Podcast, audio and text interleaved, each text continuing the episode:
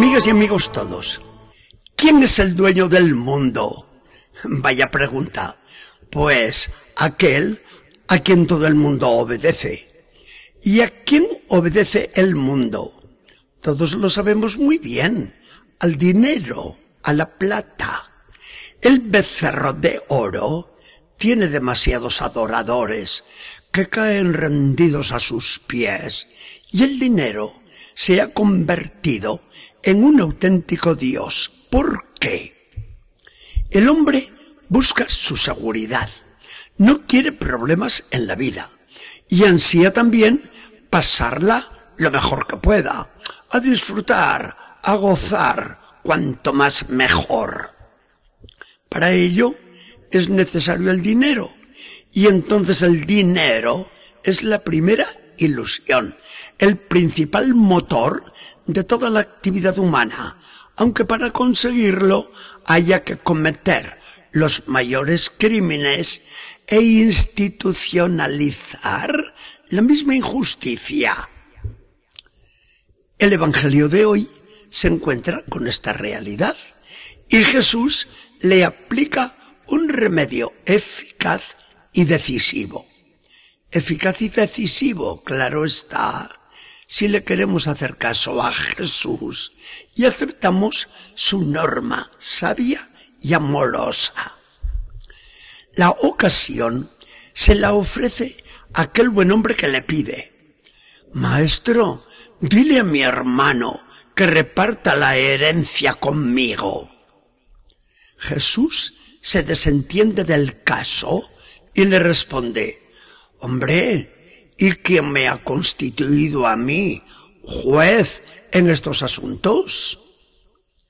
Entonces se vuelve a su auditorio y les amonesta.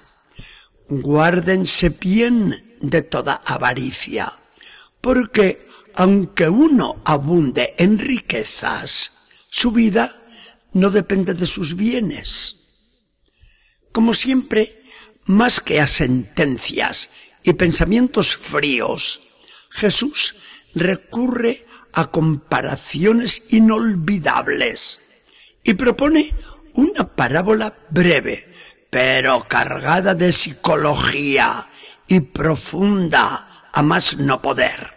Porque dice, ¿saben lo que le pasó a aquel terrateniente? La cosecha del año fue enorme. No sabía cómo arreglárselas y empezó a discurrir. ¿Qué hago? si no sé dónde meter tantos sacos de trigo? Bueno, ya sé lo que voy a hacer. Voy a derribar los graneros actuales. Construiré nuevos almacenes.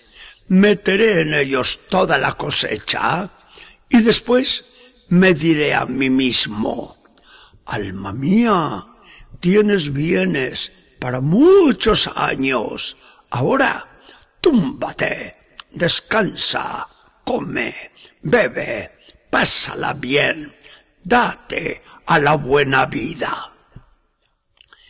Así iba discurriendo el ricachón. Soñaba, soñaba en una felicidad copiosa y duradera, cuando de repente se le desmoronó toda ilusión, porque en medio de sus sueños fantásticos, oyó la voz de Dios en lo íntimo de su conciencia. Necio, tonto de remate, esta noche vas a morir y todos los bienes que has acumulado, ¿de quién van a ser y a qué manos irán a parar? Jesús saca la conclusión que se clava como un puñal en la mente y hace pensar tanto. Esto le pasa al que acumula mucho dinero para sí y no se hace rico delante de Dios. Es natural que todos busquemos la seguridad en la vida.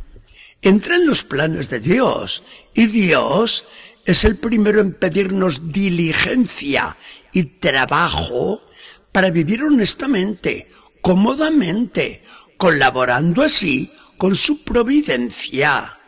Y Dios es el primero también, antes que nosotros, en maldecir la injusticia que reina en el mundo y que tiene esclavos del hambre a millones de hermanos nuestros, los cuales carecen de lo más elemental que exige su dignidad de hombres. Lo que Jesús nos dice y sobre lo que nos hace discurrir es algo muy distinto. Jesús nos insta a evitar toda avaricia, causa de tantos males en la vida personal y en la sociedad, y a buscar lo que vale más, como son los bienes eternos. El afán del dinero es causa de la división en muchas familias. Da miedo cuando se acerca la muerte del dueño y vienen las exigencias, los pleitos y las peleas de los herederos. El afán del dinero es causa de muchas vidas inmorales, pues se rompen todos los moldes para conseguirlo y cuando se tiene, comienza una conducta de despilfarro y tal vez de vicio degradante. El afán del dinero es causa de todas las calamidades que graban hoy a la sociedad. El tráfico de drogas, el mercado de la prostitución, los manejos de la mafia, la injusticia de tantas multinacionales, la preponderancia de las naciones ricas sobre las pobres, el tráfico de armas nuevas y cada vez más terribles, la opresión del trabajador, los jornales escasos.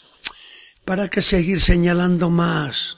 Todas esas cosas roban al pobre, acumulan cantidades ingentes de dinero en pocas manos, mueven puñales, aprietan gatillos y declaran guerras atroces o nos amenazan con ellas quitándonos toda paz. Esta es la dura realidad de los males causados por la avaricia personal o colectiva modernas. El mundo es una sociedad de capitalismo salvaje. Se ha vendido al dios dinero y ese dios nos está pagando con su propia moneda la insatisfacción de los corazones, aparte de la injusta desigualdad social. Jesús lo ve y pone el remedio con su consejo atinado, pues nos viene a decir, el dinero, la riqueza, los bienes perecederos, nada de eso traspasa la frontera de esta vida ni le libra a ninguno de pasar por la muerte. Entonces, ¿cuál es su valor real? Mientras que poner la seguridad de la vida en la providencia de Dios, que cuida de nosotros, y acumular tesoros para el cielo, eso no falla nunca. Y esa es la sabiduría consumada. Señor Jesucristo, hoy no gritas contra la avaricia, no maldices, no lanzas anatemas, te contentas con avisar y nos dices lo que enseña siempre, que los pobres de espíritu son unos ricos de verdad, porque se fían de Dios y tienen más seguro que nadie el reino de los cielos. Haznos amar, Señor Jesús, los bienes de allá arriba, los que duran para siempre.